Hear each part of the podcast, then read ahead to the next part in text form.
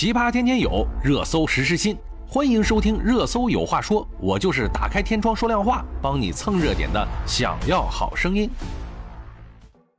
前日本首相安倍晋三近日街头演讲时啊，遭枪击不治身亡，子弹从安倍脖子前部射入，贯穿心脏，致其心脏血管破裂，多个部位大量出血不止。目前案件仍在进一步侦破中。七月九日啊，华商报记者专访华裔神探李昌钰，就此次安倍枪击案件进行了分析。李昌钰指出了本案非常多的疑点，并连呼三次大意了。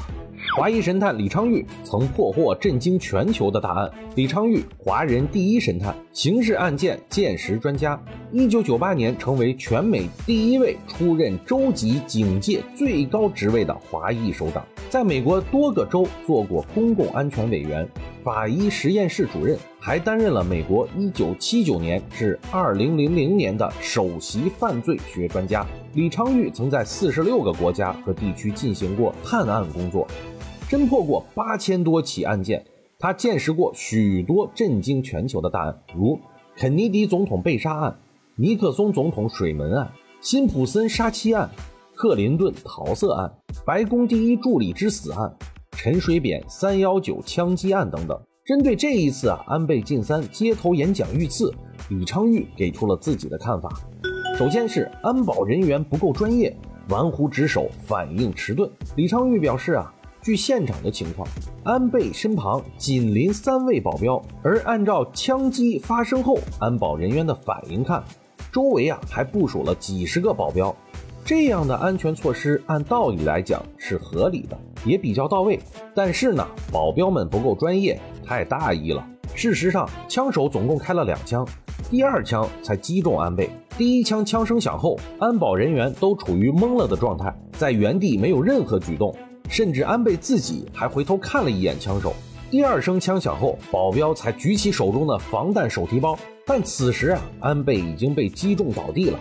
从现场的图片能够看出，保镖基本上都是面对观众，只有一个面向背后，而凶手就一直在安倍的背后，刺杀也是从背后连开两枪。保镖听到第一枪才扭头。第二枪枪响后才转身，周围临近的保镖也才站到了安倍身后。那个面向背后的保镖看情况，只做了表演性的阻挡，而没有采取有效行动，能让凶手弥补第一枪的失误，从容的开第二枪，实在是失职。另外啊，此次街头演讲没有拉警戒线，那么是否有观众进行搜身安检呢？现场的观众只有三十多个，几十个保镖都没有盯住。这其中啊，就包括安倍的贴身女保镖池田萌美，专业能力啊，实在是值得让人怀疑。演讲临时换场地，仍然被刺杀，安保队伍内是否有内鬼呢？据日媒报道，安倍晋三到奈良街头演讲是临时调整的计划。这个临时的调整计划，杀手又是如何知道的呢？他又如何能够来到这个现场踩点呢？甚至从监控画面还可以看出。杀手与安倍还曾经同框出现过，杀手就在安倍的背后。另外呢，杀手是如何将自制的枪带进现场的呢？一把枪是如何过的安检呢？